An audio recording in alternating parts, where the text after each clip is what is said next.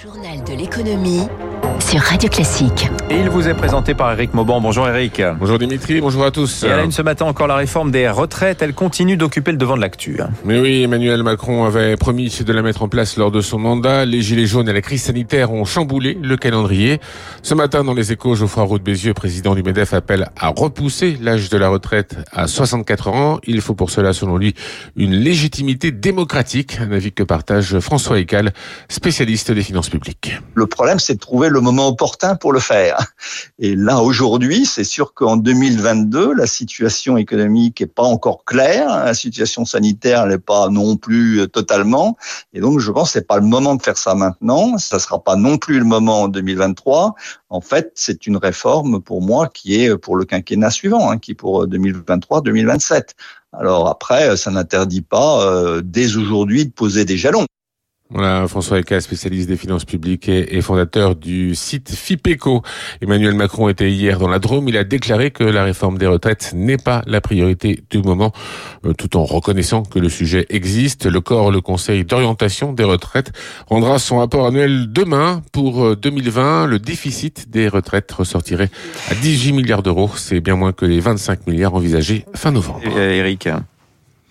Oui, à la suite du scandale de Dieselgate impliquant Volkswagen en septembre 2015, des enquêtes avaient été ouvertes en France sur PSA, Renault et Fiat Chrysler. Renault conteste avoir utilisé un logiciel minimisant les émissions polluantes de ses véhicules, un dispositif permettant de détecter certaines phases de test d'homologation.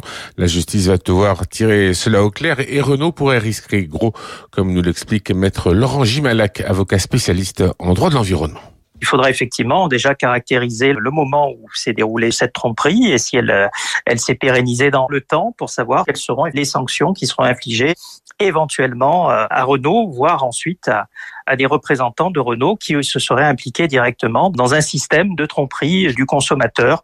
Et je pense que là, on a un précédent intéressant avec Volkswagen qui a dû passer un accord aux États-Unis pour justement limiter les poursuites contre la firme et qui s'est élevé à des chiffres assez conséquents. Voilà, maître Laurent Gimalac, avocat spécialiste en droit de l'environnement.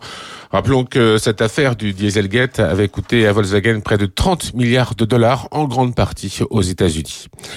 À l'étranger, les États-Unis veulent justement entamer des discussions avec Taïwan en vue d'un accord commercial, de quoi attiser la colère de la Chine qui considère Taïwan comme l'une de ses provinces. Joe Biden, pour la première fois depuis son élection, s'envole aujourd'hui à l'étranger. Première étape, le Royaume-Uni pour le sommet du G7 qui se tiendra ce week-end. Le président américain doit rencontrer Vladimir Poutine le 16 juin. Ce sera à Genève. La Banque mondiale alerte sur la situation des pays pauvres. Elle redoute une flambée des prix très déstabilisés déstabilisante. Notez qu'en Chine, les prix à la production sont ressortis fin mai au plus haut depuis 13 ans en raison de la flambée du prix des matières premières. Une situation d'ailleurs qui inquiète aussi en France. L'ANIA, l'Association nationale des industries alimentaires, réclame aux distributeurs une hausse des tarifs de 9% en moyenne afin d'enrayer la détérioration de la trésorerie de ses adhérents. 9% tout de même. hein. Ce mercredi, Eric Mauban marque aussi la fin du télétravail à 100%. Mais oui, les grandes entreprises vont devoir s'adapter à un modèle hybride en préservant une dynamique collective, hein, bien sûr. Aujourd'hui, le couvre-feu passe de 21h à 23h. Les restaurants vont pouvoir accueillir en salle. C'est également la réouverture des salles de sport, mais aussi des parcs d'attractions. Et oui, avec un Covid oblige. Encore quelques règles à respecter. Eric Koch. Sept mois qu'il n'y avait plus eu de cris d'effroi sur les attractions, de rire dans les allées, d'attaques de diligence à la mer de Sable dans l'Oise. Alors, cette réouverture, Antoine Lacarrière, le directeur du parc, l'accueille avec le sourire. C'est un soulagement parce que le parc revit. C'est toujours un peu compliqué de vivre dans un lieu qui est fait pour accueillir du public et qui n'a pas de public. Surtout les jours où il faisait très beau et il y a eu une période en avril où il faisait très beau et c'était un peu frustrant. Pandémie oblige, un protocole sanitaire strict sera respecté. Port du masque, pas plus de six personnes par table au restaurant, lavage des mains au gel hydroalcoolique avant et après chaque attraction.